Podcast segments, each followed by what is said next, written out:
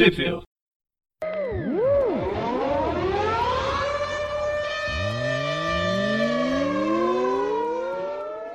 Bem-vindos a mais um Tweepville. Eu sou o Presto. E eu sou o Breno. Tudo bem, Presto? Tudo bem. E hoje a gente vai falar sobre Peter Parker especial Homem-Aranha. Estou falando isso porque estou com a revista, a revista brasileira nas mãos, mas é a edição número 301 a 305 de Espetacular Spider-Man, com o roteiro do Chip Zdarsky e a arte do Joey Quinones. Esse nome Zdarsky é muito estranho de falar. É, e o Quinones também, né? Parece Quinoa. Quinones. Eu, eu, eu, gostei muito, eu gostei muito da arte do Quinones, não conhecia e achei que combinou muito para esse quadrinho, pro clima do Zdarsky também. Eu acho legal que o Kubert está desenhando também. Eu sempre gostei do Kubert, mas o esse Quinones eu gostei muito, assim, me deu vontade. Eu só tô, tô com as edições digitais aqui e me deu vontade de ter o material impresso, olha só. Ah, pois é, o, o essa história em específico vai, tá, vai se passar no passado. E o Quinones ele consegue fazer uma mescla da arte clássica do Homem-Aranha dos anos 60 com uma atualização mais anos 2000, mais século 21. Ele consegue fazer uma mescla e funciona muito bem. Né? Uhum. E nada também, gostaria de repetir um comentário que eu já fiz, acho, em outro, em outro momento. Nada me tira da cabeça que a Panini cometeu algum engano em botar o nome da, da revista de Peter Parker especial, porque eu acho que não faz nenhum sentido ser Peter Parker especial, sabe? Eu acho que, não sei, a gente não tá nos anos 80 para ter uma revista com esse nome. Acho que eles, eles digitaram, o, o editor lá editou Peter Parker, era para ser Peter Parker espetacular Spider Homem-Aranha, né? E acho que sem querer os caras botaram um especial, algum corretor automático botou especial e ficou, e eles, sei lá, eu, será que eu tô viajando? Não sei, assim, depois que saiu publicado, vai, vai do jeito que é e ninguém vai falar nada. É, Mas cara, faz, eu... faz super sentido. Porque não é uma revista uau, especial. É simplesmente o final da saga. Bem, o, a, a, a história dos Idads, lá, o, o roteiro dos que estava sendo lançado junto com uma mensal, junto com uma espetacular Spider-Man, na mensal nacional. Quando eles quiseram adiantar tudo, os Idads que saiu nas últimas 10 edições, depois daquela edição comemorativa número 300, Uhum. elas saíram para esses especiais ou para esses encadernados, mas a gente não vê nenhuma edição com esse nome no seu que especial. É bem, é. bem datado, né, mesmo. Aham, parece aquela coisa de super almanac Marvel, né? E hoje em dia já tá meio datadinho também, né? Então, só tô esperando a Panini fazer um super almanac de novo aí. No só que daí podia ser formatinho e com 300 páginas. Eu duvido muito, mas tudo bem. Não, na verdade, com, com o formato americano, acho que ninguém tá com saudade do formatinho, até pela, pela arte ficar muito, né, deixar muito a desejar, né?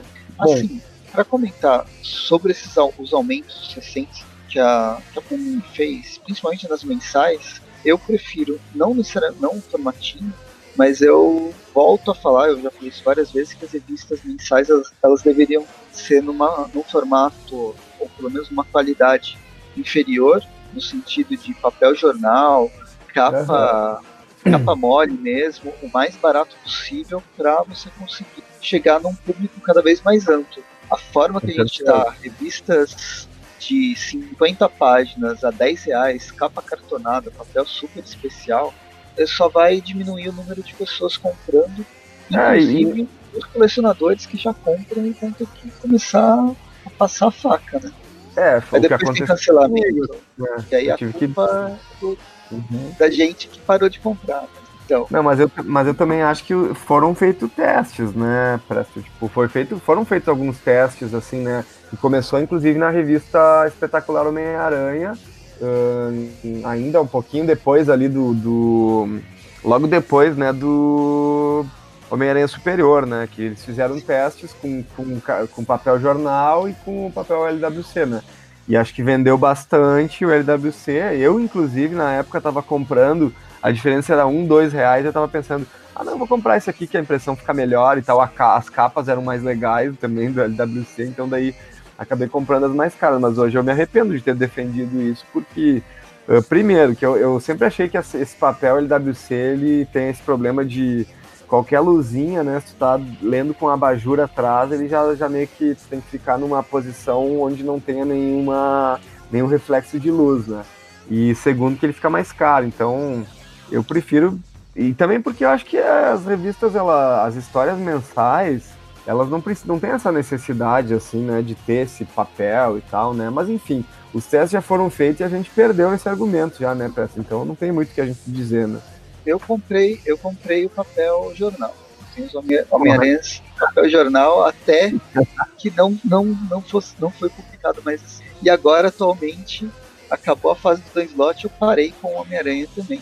Inclusive, justamente porque tá caro demais e tem que escolher o que eu vou comprar. Mas enfim, sim, a gente perdeu nessa e vamos ver se, nós, se o mercado não vai perder também com cancelamentos até o final do ano, até ano que vem, quem sabe. Quantas, quantos títulos ainda vão ser publicados no Brasil? Tenho medo.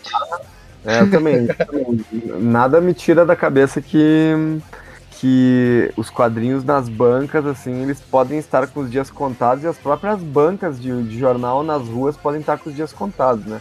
Aqui na minha cidade, aqui em Caxias do Sul, tá rolando uma tá rolando uma, um movimento municipal da partir da prefeitura para tirar as banquinhas da rua, né? Então.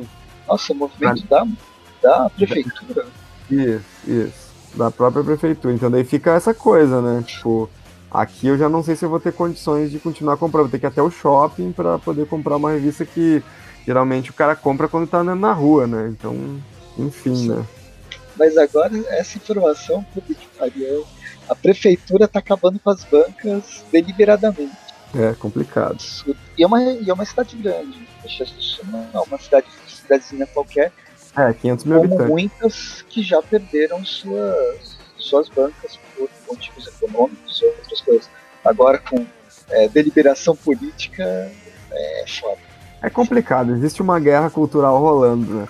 Mas falando também, só aproveitando o papo para a gente falar um pouquinho só sobre a sobre essa nova revista do Homem-Aranha aí que tá rolando com essa com essa capa é uma capa cartonada diferente, né? Eu não sei exatamente o nome do papel. Eu acho esse formatinho legal, assim, é um formatinho que lembra às vezes que a primeira vez que eu vi esse tipo de, de formato foi com as revistas, com, as, com aquela reimpressão do Watchmen lá por 98, 99, não vou lembrar agora, mas eu sempre gostei disso e as revistas da DC estavam saindo com esse material na capa, eu achei bem legal que eles colocaram na, na Marvel. Tô esperando eles botarem no X-Men, não tá rolando, mas também não quero que aumente o preço por isso, né? Enfim. É, ela tá, o, a revista do Venom, né, mensal, começou agora, Capitão América e a Vingadores. E o Homem-Aranha também, né? E o Homem-Aranha, são as quatro. Uhum. Que eu, que eu tô, tô lembrando de. Uhum. É, como o X-Men eles não reiniciaram a numeração, continua, continua com a capa normal, com a numeração normal, então não mudou nada, né? A DC aconteceu a mesma coisa. Mulher Maravilha e Lanterna Verde não tem a numeração, não tem o mesmo, a mesma qualidade anterior, só que é um, é um real de diferença, é 8,90 né, que eles aumentaram de qualquer jeito, e a que está com a capa cartonada é 9,90. Aí tem Batman, Superman, essas, essas, Muito bem. Mas enfim, vai, vamos começar. A gente já deu a nossa introdução falando, falando sobre o mercado de quadrinhos Muito bem. nacional. Essa, essa saga que a gente vai começar lendo, ela chama Amazing Fantasy, né? Não sei se no Brasil ela foi traduzida como Fantasia Espetacular ou ficou Não, Amazing deixa, Fantasy mesmo? Deixa eu entrar, abrir aqui a página. Não, Amazing Fantasy Parte 1. Eles mantiveram o nome. Até porque ia ficar meio estranho, né? Fantasia Espetacular? Eu gostaria de ter esse nome, mas tudo bem. E é... o que, que, é essa, essa saga? O, a revista Peter, Peter Parker de, é, Espetacular Spider-Man, ela começou, como eu disse, com o Zdarsky. Com, ela, ela, ele fez uns dois arcos, quase uns 12 números, que saíram na revista mensal no Brasil, contando a saga da, do retorno da irmã do Peter Parker. Nesse meio tempo, o JJ descobriu a identidade do Peter. A gente teve alguns envolvimentos com o Consertador, o irmão do Consertador. A gente descobre que ele é um robô. Uh, invasão alienígena, cada vez mais bizarra as histórias dos cidades, até que no final, na edição número 300, foi comemorativa, dentro daquela, daquela iniciativa legado, para impedir a invasão alienígena, o Doutor Destino. Eles conseguem a, a, máquina do tempo, o Doutor Destino viaja no tempo. O Peter, a irmã dele, e o JJ no passado, no passado do, da série clássica do Homem-Aranha, primeiros anos dos anos 60. do Homem-Aranha. Mas tem um porém que a gente vai descobrir nessa que é justamente essa, isso que a gente vai falar a partir de agora. Acho que o resumo deu para entender, ou quem não entendeu também, mesmo quem estava lendo não entendeu muito bem, porque é uma zona só, mas uma zona bem feita. Acho que os Idates conseguem trazer um roteiro bizarro, ao mesmo tempo divertido, que você é embarca. E é isso, vamos começar.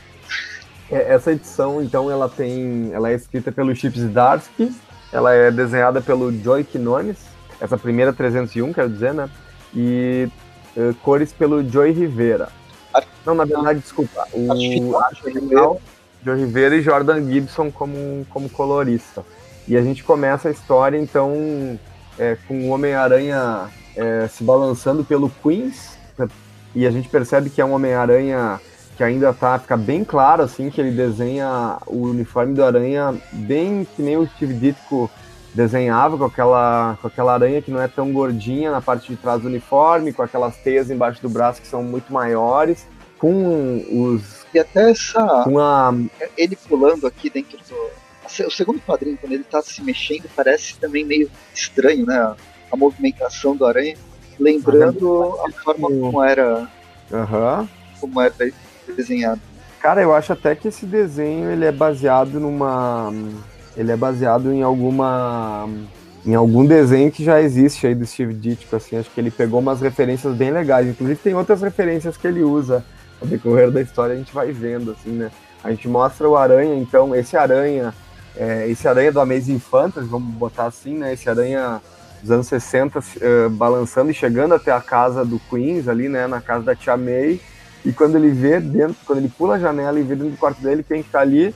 O Aranha dos dias de hoje aí, né? O Peter mais velho, trintão, uh, o, o, Jameson e a Teresa, né? Que é a, irmã, a irmã, vamos colocar entre aspas por enquanto, a irmã do Peter aí, né? Que é uma agente da SHIELD também e tal. E dele já se ele já diz, ah, boa tentativa, mistério, e parte para cima deles até que eles esclarecem a história dizendo que não, eles são viajantes do tempo. É, o Peter sussurra um lance no ouvido do, do Peter jovem ali para mostrar que são eles mesmos e tal. E no final eles, enfim, entram num acordo, né? A primeira coisa que eu percebi quando o Peter jovem tira a máscara é que me parece que ele que o Peter o rosto do Peter jovem está sendo muito baseado no no Tom Holland. Não sei se você também achou isso para não é, parece parece mesmo. É muito é, parecido com o Tom Holland. Ele tem umas barbinhas assim mas eu acho Enfim, que uma, uma das coisas mais engraçadas desse roteiro aqui a primeira regra de viagem no tempo é não mexa com o tempo no passado senão você vai ferrar. Uhum. e o primeiro quadrinho que a gente tem é o Peter falando, e aí, eu vim, viemos em paz, vamos nos encontrar. Tipo, é, é os Idaski chutando balde completamente. Não, mas ele fala, ele não Com fala que eles da viagem do tempo. Ele não fala que eles estão numa linha de tempo alternativa? É, então, quem falou isso foi o Doutor Destino, né? Mas pensando no plot, eles viajaram no tempo para tentar evitar um negócio que ia trazer é, é, para tentar evitar a invasão alienígena no futuro se eles querem evitar uma coisa no futuro vindo para o passado, é, eles vieram para o passado. Então qualquer modificação do passado, eles ainda estão na mesma linha do tempo. Sim. É um paradoxo bem, bem estranho, mas que você ignora, porque a história é bem, é bem engraçada e eles tentam explicar, mesmo sendo bizarro. Ao longo da, da, da história, principalmente no segundo arco, no próximo, no próximo programa, não, não, é nesse aqui mesmo, a gente vai ver essas, essas estranhezas temporais muito bem. Então a gente vai seguindo com esse acerto e essa e, e, e essas incumbências que rolam nessa presença deles. É, não precisa, precisa, comentar muita coisa aqui, a gente pode passar já na, na parte onde o, o Dr. Octopus está na prisão e ele está fugindo, mas daí chega o, chegam os dois Homem-Aranha ali na prisão e eles já conseguem deter o Octopus bem facilmente, o, sendo que o, o Peter mais velho acaba falando, ah, como eu adoro esse, esse Octopus mais lento, né? E qual que é o lance? O, o, Peter estando no passado, ele quer ajudar o Peter, o Peter jovem, a não, não, não ter os mesmos problemas que ele teve quando ele estava passando na linha temporal tradicional. Né? Uhum. E aí ele vai tentar quando ele não consegue resolver o lance da invasão alienígena, ele vai enfrentar os seus vilões antes que eles consigam fugir da prisão e tal. Isso aqui se passa bem nas primeiras edições. O Dr. Octopus é a primeira vez que ele está fugindo, pelo que dá para entender aqui no, ah. na, na, discussão. E enquanto isso, o JJ e a, e a Teresa vão tentar resolver da forma deles, tentar descobrir é, o lance do consertador, né, as pistas da informação do consertador, da forma deles, que é como da mesma que o Peter. JJ se encontrando com o JJ do passado. Muito bem. E é, o JJ, ele, além de encontrar consigo no passado e os dois, no primeiro momento, até se darem, se darem bem um com o outro, o JJ já fala pro JJ do passado que o Peter é o Homem-Aranha, né? Como se ele não fosse fazer nada, assim, né, a respeito disso, assim, né? E fala, ah, pega leve com ele que o nosso, nosso freelancer aí é o Homem-Aranha, né? Ele já entrega de bandeja, assim, né? Não sei então, né, por que, que valeria, por que, por que né, que vai viajar no tempo vai levar o JJ, enfim, né? Depois a gente tem ali uma, um momento em que o, os aranhas estão brigando com o Duende Verde e facilmente conseguem entregar ele para a polícia, revelar a identidade dele, né? Só que ele consegue escapar e, e, e nessa escapada ele já pega o soro do Duende, já toma tudo e fala assim, ah, não, se eles mataram o Norman Osborn assim, né? Já revelando a identidade dele publicamente. Eu já vou matar o Norman Osborn e tomar todo esse soro. Então ele toma esse soro, soro perigosíssimo, né? Que, que deixa ele cada vez mais doido ano após ano e deixa o Harry também doido, né? Na linha do tempo original aí do 616. Aqui a gente tem então um, o Norman já ficando doido e, e saindo fora, né? Enquanto isso a gente tem a Teresa encontrando com o Nick Fury, o Nick Fury clássico dos clássicos, né? Com aquele cabelinho pro lado ainda, né? E é assim a gente Hasselhoff, né? É, é. Nick Fury Hasselhoff. E daí a gente tem a, a, termina a primeira edição aí então da, desse arco com a com a Teresa falando pro Nick Fury que ela pode ser filha do Richard e da Mary Parker, que são também eram agentes da Shield, né, mas que nessa época eles já estão mortos há uns, uns 15 anos, acredito eu, né? Então, enfim, né? Aquela história. Né? Daí terminamos essa primeira edição. A história, da, a história da Teresa, é, ela apareceu naquele Casos de Família do Homem-Aranha, naquela é, original graphic novel. E aí ela surgiu como irmã do Peter, depois descobriu que não era. Então eles têm uma relação de broderagem sem, sem saber exatamente. É, sem ser exatamente de sangue, né, de se considerar irmãos, mesmo no sangue de sangue. E o Zidarsky começa a colocar de novo aquela dúvida se ela é irmã do É, eu não sei porquê, não sei porquê exatamente que ele quis puxar isso de novo, assim, né, porque não sei, acho que os leitores geralmente não gostam muito dessa história, assim, de agora, chegar e tal, né? Mas enfim, né? Quem somos nós para questionar isso aí agora, né? Também. É... Chega na 302 aqui, a gente tem mais uma referência legal logo na primeira página, né? Que o Peter tá pegando. Ele tá na escola, né? O Peter jovenzinho tá na escola e a gente tem a Jessica Jones aparecendo ali no, no início, né? Uh, não que ele faça uma referência tão clara assim, né? Mas dá pra ver que é exatamente a Jéssica do, do seriado que ele tenta referenciar ali, né? É legal ele. Os detalhes inserindo, né? A Jessica Jones, que foi criada só em 2004, se não Uhum.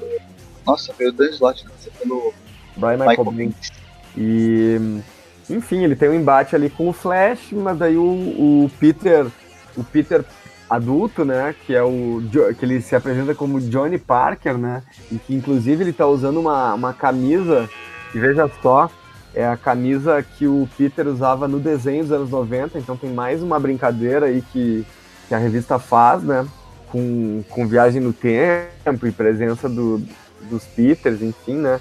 E tá usando a, roupa exatamente igual do Peter dos anos 90. E, enfim, eles têm um embate ali com o Flash Thompson. O Peter velho fala assim: Ah, tu não imagina que ele vai ser teu grande amigo no futuro, né? E a gente vê que no jornal, no jornal está impresso é, a prisão do Norman pelo, pelo Clarim Diário, né? Nisso o Norman, que ele tinha escapado já, né? ele vai até o Clarim Diário e explode a sala do Jameson, né? E... Ele acaba matando o Jameson, né? Deu pra entender, e descobre a, a manchete do dia seguinte, que é o Homem-Aranha desmascarado com a foto do Peter Tipo, você percebe como o Peter tá. O Peter tá cagando com essa linha do tempo, mesmo não é. sendo a linha do tempo dele, ele tá acelerando o, as, as coisas ruins que podem acontecer. Uhum. E, e é, trazendo, coisa, tra, trazendo coisas muito piores para esse Peter Parker, para esse universo. É meio que aquela coisa de responsabilidade, poder e responsabilidade jogada diretamente no lixo, é ignorada completamente. Total. Bom, a gente tem depois o Jameson. Uh, o Jameson ele tá indo, tá procurando, né, o consertador, né, o Phineas Mason, e daí ele vai até um local onde acredito que aqui eu não me lembro exatamente o que seria, seria o, o local onde onde na realidade era, é, já era o, o já era o do, do consertador ou enfim dele ver na televisão que, que rolou uma que rolou a explosão ali da sala do Jameson no prédio do Clarim Diário. Enquanto isso a gente tem ali a, a Teresa e o Nick Fury uh, indo no apartamento antigo onde tinha onde os pais do onde os pais do Peter se escondiam, se esconderam uma época e a Teresa mexendo nos arquivos, ela facilmente encontra aí uma uma foto da Mary Parker com um bebê e tá escrito na foto que é a Teresa, né? Então ela acaba descobrindo que ela sim é irmã do Peter e que ela é mais velha, inclusive, né? É legal que essa, essa descoberta aqui, acho que é uma mescla de um... Né, essa sala onde o, a Teresa vive Fritão, ela é uma mescla de referência ao filme do Homem-Aranha lá do Mark Webb com Homem-Aranha e seus amigos. Uma sala se modificando completamente. Ah, pode crer, não, não, não tinha percebido não isso foi essa referência. Não sei se é uma referência, mas ele tá. Mas me lembrou o Homem-Aranha e seus amigos, lembra que eles tinham uma base bizarra Sim. que mudava, era uma sala que mudava completamente. E no filme do Mark Webb, as, aquele laboratório do pai do Peter que ficava no. Ficava no subterrâneo, ficava numa é, coisa de, de trem, de metrô abandonada, ela também tem, tinha todas essas engrenagens bizarras, secretas. Aham. Aquela coisa clássica. Bem clássica. Só faltava ser atrás de um livro, puxando um. É, ou no 007, né? Faltava Sim. ter umas, umas armas, enfim. Depois a gente, a gente tem ali os dois aranhas indo atrás do Duende Verde. Esse visual do Duende Verde eu acho um dos mais legais, que é o primeiro mesmo, assim, com ele mais parecido com o Duende mesmo. E eles fizeram, eles pegaram bem o. Eu acho que é um visual que dá mais medo até, inclusive. Mas depois, né, aparece o Homem-Areia e o Abutre, então daí o, o Aranha mais velho, então ele já percebe que, na verdade, não se trata do... Não se trata do... Não é de um sexteto ou do, de um trio, qualquer coisa assim, é um, é um mistério.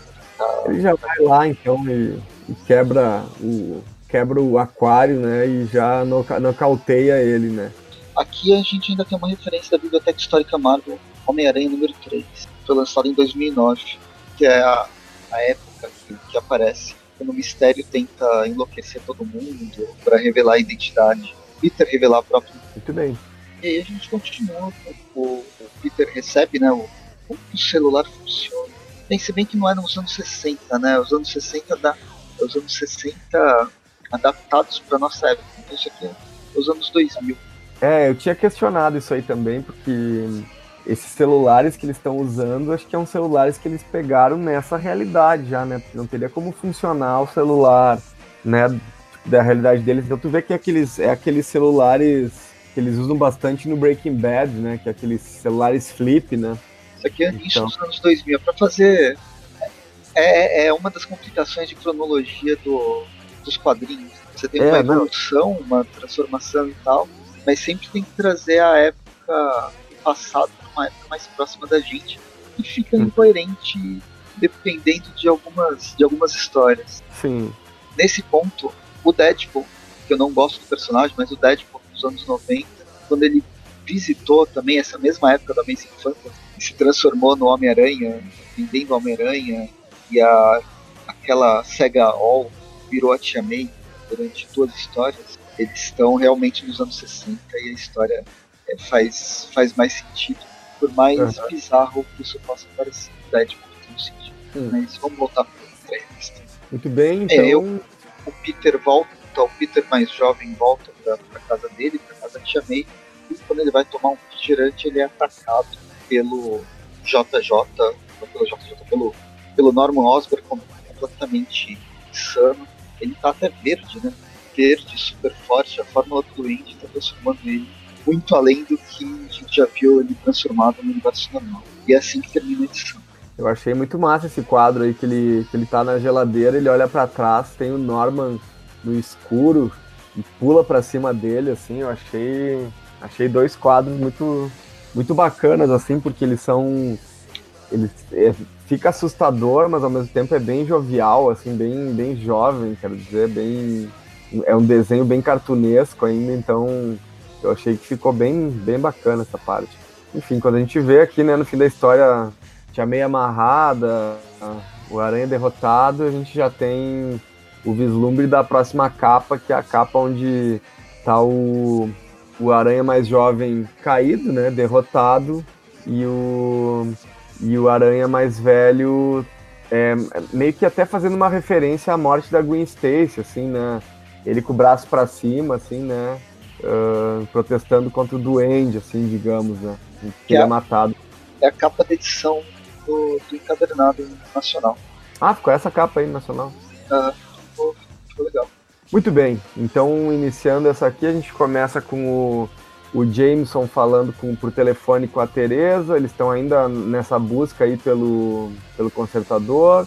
Enquanto isso, a gente tem o, o Peter mais velho na casa do, do Peter jovem e da Tia May, ele vê que está tudo destruído e que tem um bilhete com uma, tem um bilhete com um desenho do, de uma abóbora, né? Então, o Norman, além de ser um, um, louco, ele é um desenhista, né, também. Então, a gente vê que o sordo do Andy, além de aumentar a força e a loucura, ele aumenta as habilidades artísticas, né? Então, ele faz desenhar bem, bem perfeitinho, né? A, né? E depois ele, eles acabam, o Duende, não sei como é que ele tem o telefone do Peter, né, o Norman, mas ele acaba ligando pro Peter mais velho ali e, e fazendo algumas ameaças, né? Ele tá em cima da ponte, é a ponte do, do Brooklyn?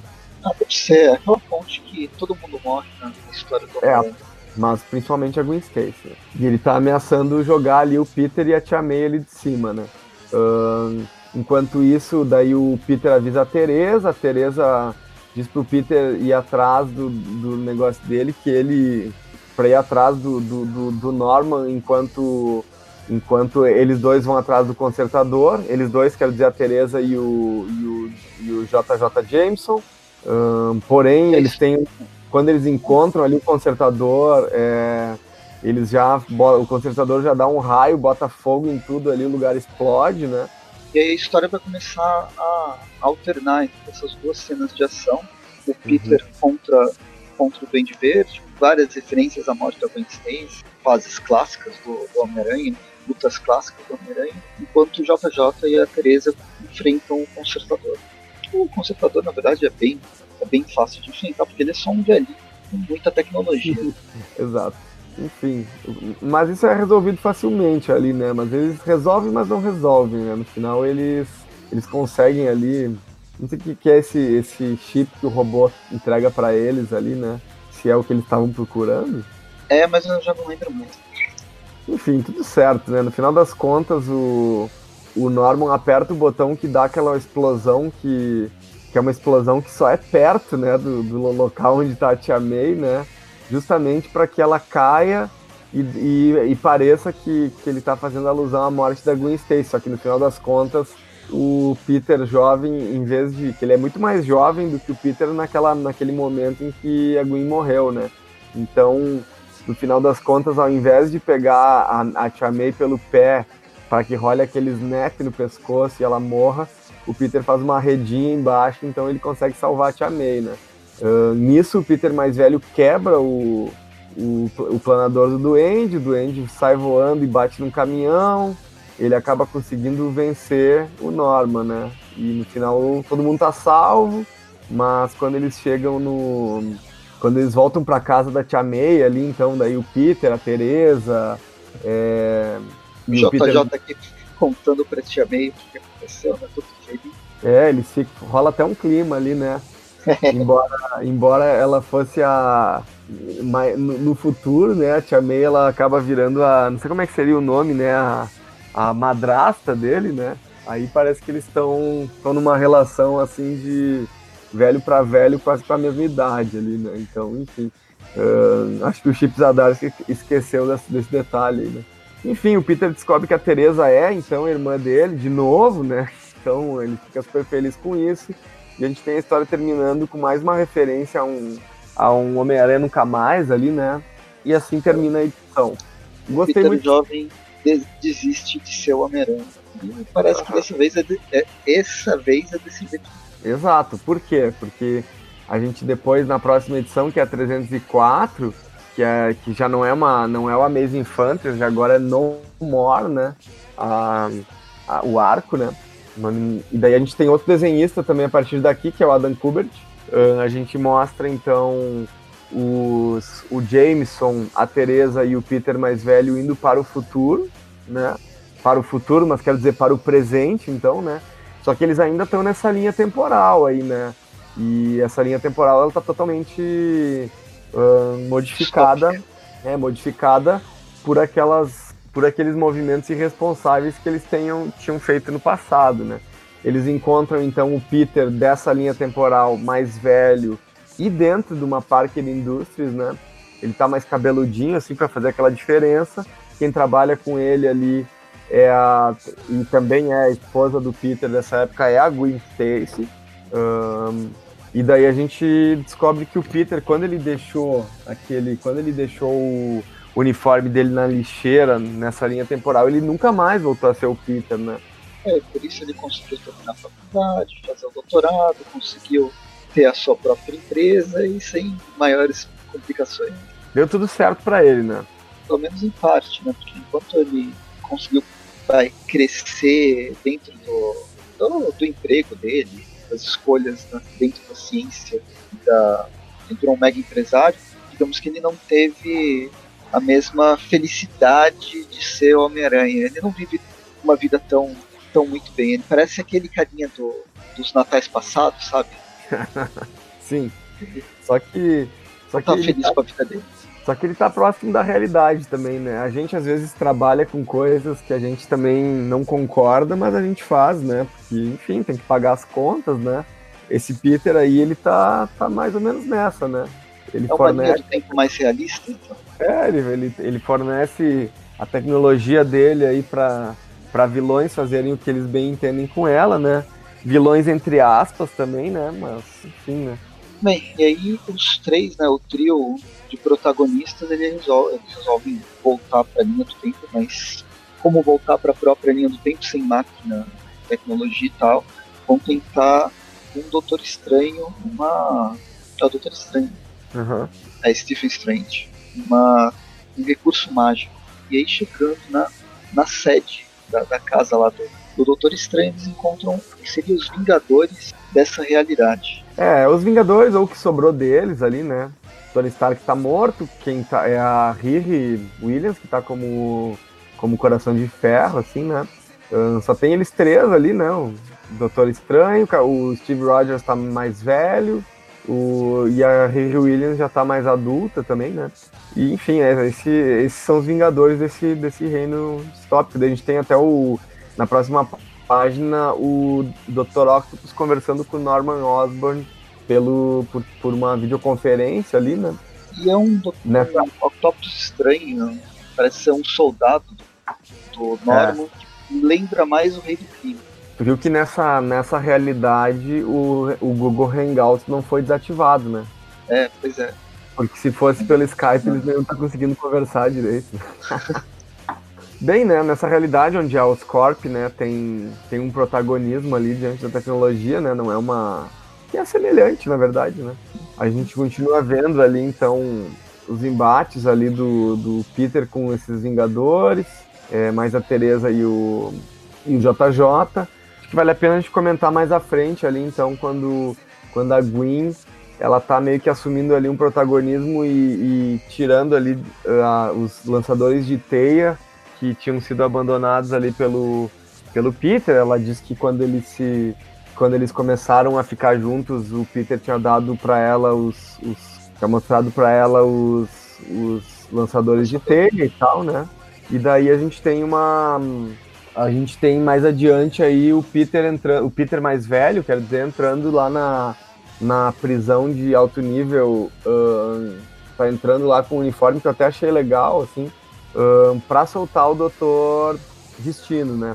Para ele, eles poderem acessar a máquina do tempo deles novamente.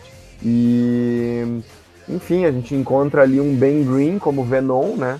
Eu fiquei pensando como que o Venom teria chegado até, como que o Venom teria chegado até o planeta Terra, sendo que o Peter nunca teria ido para as guerras secretas, então ele nunca teria um, usado aquela máquina onde deu o simbionte a ele, mas enfim, né? A gente tem outras versões aí do uniforme chegando até a Terra.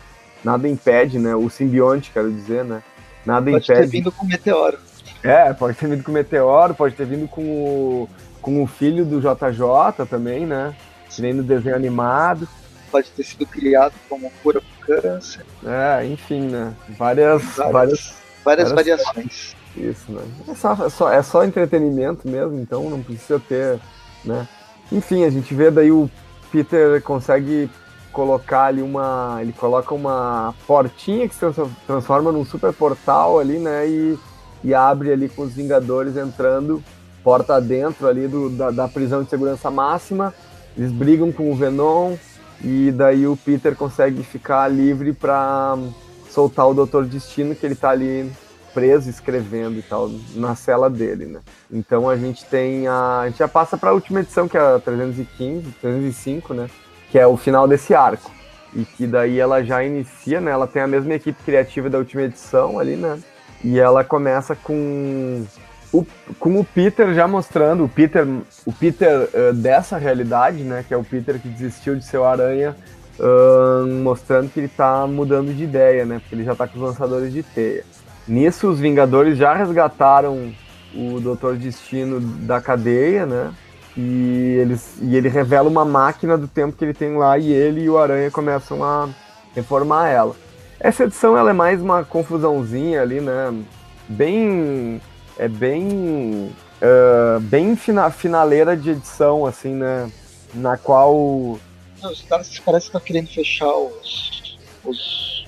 fechar tudo que ele tinha montado até agora, com essa realidade alternativa, passado, é. Passado alternativo, toda, todas as mudanças. A carta branca que ele teve para trabalhar com o passado do Peter e com um universo paralelo que as guerras secretas deveriam ter eliminado, mas elas não serviram para muita coisa.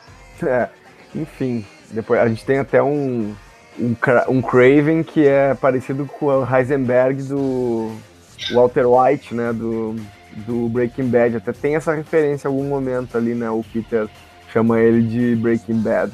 Podia ter chamado de Heisenberg, né, daí os fãs de Breaking Bad iam entender melhor, eu acho. Enfim, a gente, a gente vê ali, né, uma uma guerra entre Vingadores e, e também a gente vê a Gwen Stacy é, atirando né, na, na, no Craven e no, e no Dr. Octopus. Eu acho que. A Gwen como se fosse uma resistência, né? É, pois é, eu, eu acho. Eu acho esse personagem que eles transformaram a Gwen nas revistas atuais, eu acho muito besta, porque eles sempre colocam a Gwen num protagonismo como uma guerrilheira, uma cientista, uma né, uma pessoa que resolve tudo, e na verdade ela não tinha essa personalidade antes de morrer, né? Ela começa a ganhar essa personalidade lá nos anos 90, quando ela volta como clone, e depois muito mais, né, com o filme do Mark Webb, e depois muito mais com, com a Spider-Gwen, né? Daí, tipo, eu acho que sobra muito pouco da personagem original da Gwen Stacy, porque ela sempre é uma ela sempre é uma personagem muito mais proativa, né? Uh, mais, é muito mais parecida com a Mary Jane, eu diria, do que com a própria Gwen Stacy, porque a Gwen Stacy ela não era assim, né? Ela era muito mais passiva, assim, personagem muito mais. Ela não tinha essa coisa de, de querer resolver como, como dessa forma que colocam ela sempre. Ela jamais pegaria numa arma, assim, né? que é uma coisa que a, que a Mary Jane acha até que talvez pegaria, como pegou muitas vezes, assim, né? Mas eles botam a, Mary, a Gwen Stacy fazendo isso, independente do universo, assim, né? Eu sou muito crítico a essa, essa, essa coisa, assim, né? E eu acho que é um pouco da. É um, é um pouco culpado o Mark Webb de ter colocado uma, uma Gwen Stacy lá nos filmes, colocou ela de uma maneira, tipo, uma quase como uma gênia tão parecida como, como Peter, assim, enfim, não sei se alguém concorda comigo, mas enfim.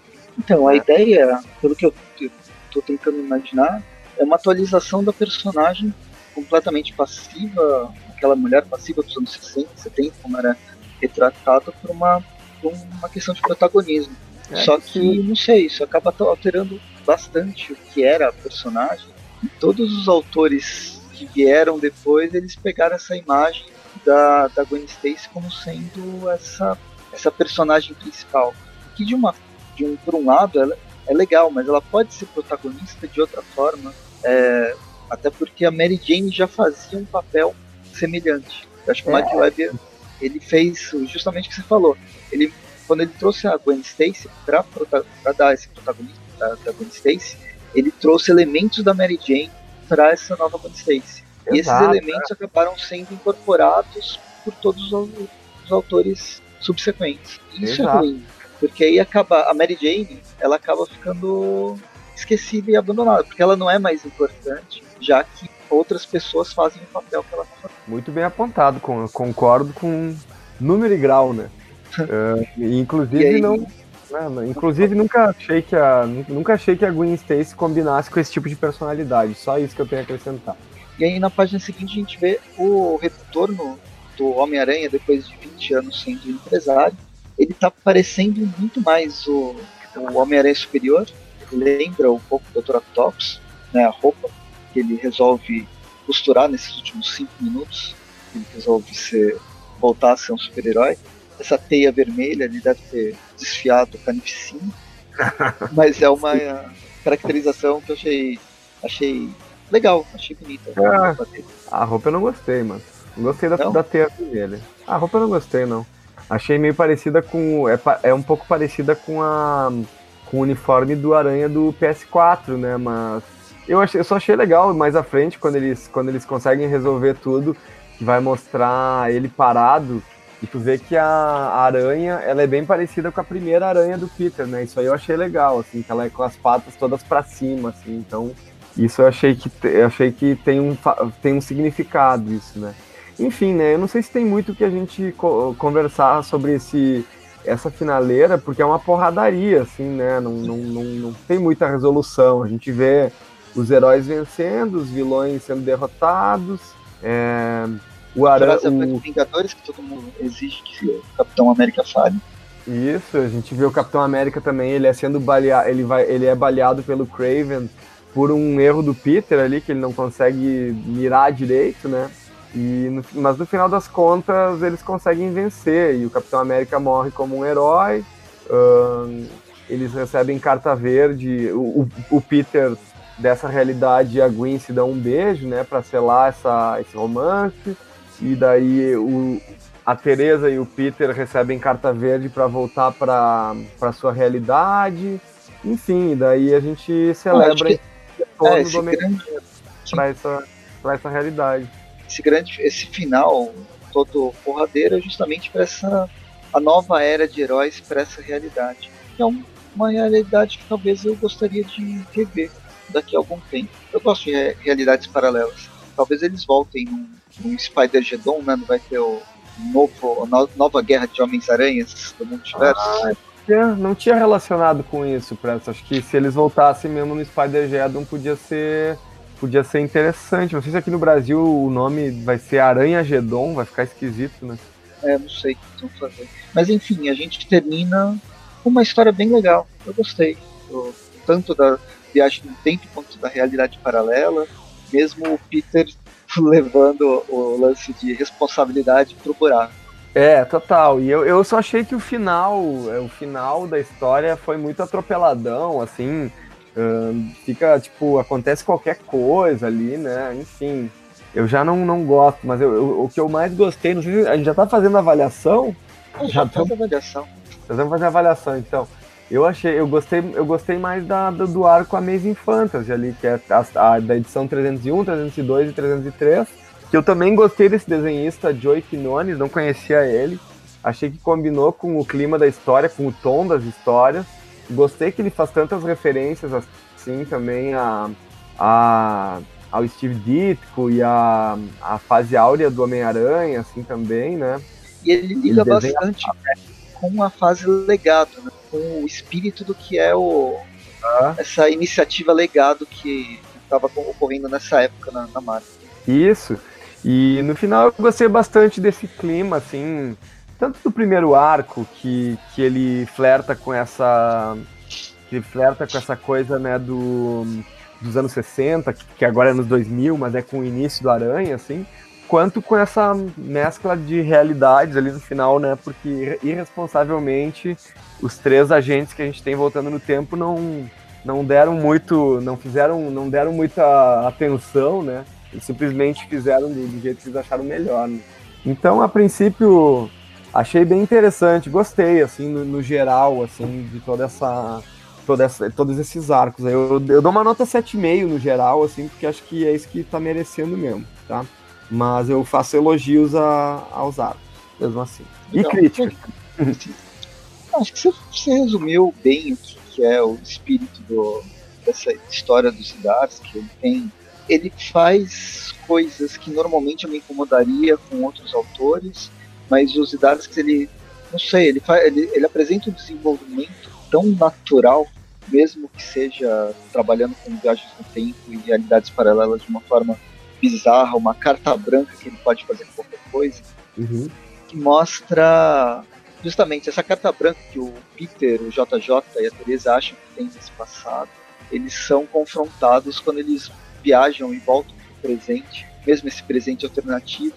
Tipo, eu eles cagaram em toda uma realidade fazendo pequenas modificações. Isso é uma lição de responsabilidade dentro, dentro da, da, da ideia do, do Homem-Aranha, da ideia do personagem. Eu achei isso bem, bem legal, bem, bem interessante. Gostei da arte, as duas artes, elas, tanto do Adam Kubert quanto do Joey Quinones, elas combinam cada arco que eles estão trabalhando. Então vou dar, para dar uma, uma média um pouquinho, fazer uma média mais fácil, eu vou dar uma nota 8,5, 8,5 viagens no tempo. Ou falta de 8,5 faltas de responsabilidade do, do Peter Parker para cagar com toda uma realidade. Para dar uma, uma média 8. Eu acho que essa, essa eu acho que esse tá valendo. tá valendo. Tá valendo. É uma, eu acho que é uma leitura bem divertida e, descompromissada, assim, né? Acho que não. E por muitas vezes eu acho que ela, ela me parece uh, ser bem mais divertida do que a, do que a revista canônica ali, né? A, a, a Amazing, né? Que é a principal revista do Homem-Aranha, assim, que nessa época estava sendo escrita pelo Dan Slott, com outras questões, assim, né? É difícil, né? Tipo, uh, às vezes a gente, como leitor, a gente quer que a gente quer acreditar que as coisas estão acontecendo tudo ao mesmo tempo, assim, né? enfim, não tinha como a Amazing e essa espetacular estejam acontecendo, elas estavam com coisas bem distintas, né? Então não tem muito como interrelacionar elas assim no, no mesmo período que elas estavam sendo publicadas, mas eu acho que essa Peter Parker, ela tá ela tá até mais divertida assim e mais fácil de ler, assim, tipo, se o cara não tá acompanhando muita coisa e pegar só ela para ler, mesmo não tendo tendo, não, mesmo não tendo lido os arcos anteriores, dá para se divertir.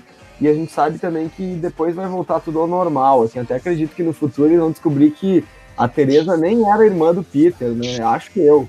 Enfim, não, não li as edições. É, não li as, as edições posteriores. Mas acho que o intuito das revistas é não fazer muitas modificações hum, na história ali para a diversão ser a principal a principal, o principal intuito da revista, né? Então é isso. É, não sei, gostaram do vídeo, gostaram do, do podcast? Comentem aqui o que vocês acham do Sindarsky. E a gente se vê em todas as mídias sociais. Aracnofan tá no Facebook, no YouTube, no Twitter, no Padrim, onde mais? Eu sempre esqueço. São tantas mídias sociais, cada um tomando conta de um. Facebook, Instagram, Twitter. Uh, siga o Aracnofan. Uh, assine o Aracnofan no seu tocador, agregador de podcast preferido. Estamos no Spotify também. Uh, e no Padrinho você pode dar um apoio ali, um real por mês ali no mínimo, e ajudar a gente a ter continuidade. Uh, enfim, a gente tem dois programas semanais aí, né? Toda quarta-feira a gente tem o, o Trip View Classic, com histórias clássicas, que agora estão nos anos 80. Toda sexta-feira tem o Trip View, que é este que você está escutando. É, para quem, quem não acompanha, o Trip View Classic está nos anos 80, mas ele começou desde a primeira edição, fazendo Isso. a resenha parte por parte. Então. Prateíssimo, né? É, é bem legal vocês lerem ou escutarem a partir da primeira, do, do primeiro programa. E aí, de sexta, a gente tem os programas. A última sexta do mês tem o, podcast, que é uma discussão de algum tema. E as outras sextas tem esses tweet reviews das edições mais recentes. A gente começou. Ah, já começou faz, faz, faz tempo, pegou quase toda, pelo menos metade da fase do slot. E agora, bem, o Homem-Aranha tem bilhões de revistas e cada vez a gente fala, tem mais programas. E é isso então, né, pessoal? A gente agradece a todos que nos ouviram até aqui e convida para escutar os programas aí, os outros programas da Aracnofã. Muito bem? Mais, então. Então tá. Valeu, Presto, valeu, ouvintes. Um grande abraço a todos. Life is a